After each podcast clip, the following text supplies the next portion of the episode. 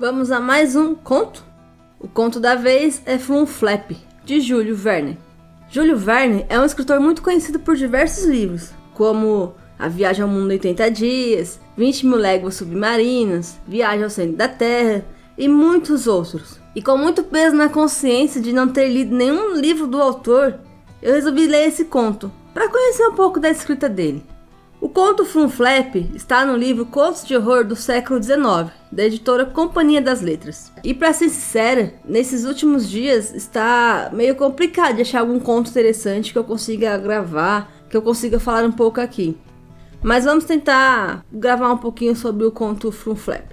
Ao ler esse conto, eu lembro um pouco da história do Scrooge, do podcast que eu tenho publicado aqui do livro Um Conto de Natal. O personagem principal do conto é um médico que mora em uma cidade que não é possível encontrar em mapa nenhum.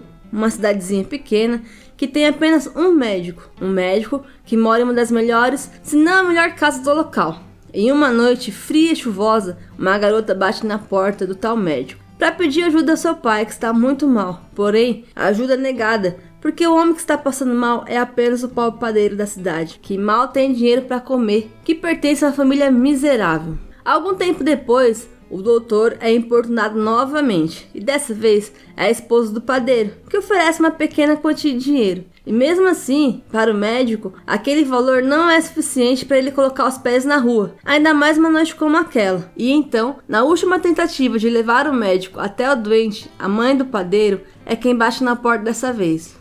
Uma senhora de 80 anos, magra, eu diria que só o pó, por ter passado por tanta miséria a vida inteira. Mas finalmente ela vai oferecer uma quantia de dinheiro ao tal doutor e consegue fazer com que ele vá na casa do doente. O caminho até o local e com aquela chuva não seria nada fácil percorrê-lo. Mas, mesmo assim, o doutor vai com a velha. Quando chega no local, algo estranho vai acontecer. Então, com esses acontecimentos um pouco estranhos, o doutor se vê numa situação tanto real que vai começar a mexer com seus sentimentos. Mas, a essa altura, será que é possível ele mudar alguma coisa no seu destino? Será que é possível ele pensar em tudo que ele fez durante sua vida? Bom, no fim das contas, o conto nos mostra que aqui se colhe aquilo que se planta e que em muitas ocasiões o dinheiro, as coisas materiais não são os bens mais importantes na vida de uma pessoa e está simplesmente em nossas mãos saber como conduzir o nosso caminho. Bom, eu não tenho muito mais nada a falar desse conto, então eu vou ficando por aqui e te encontro em breve.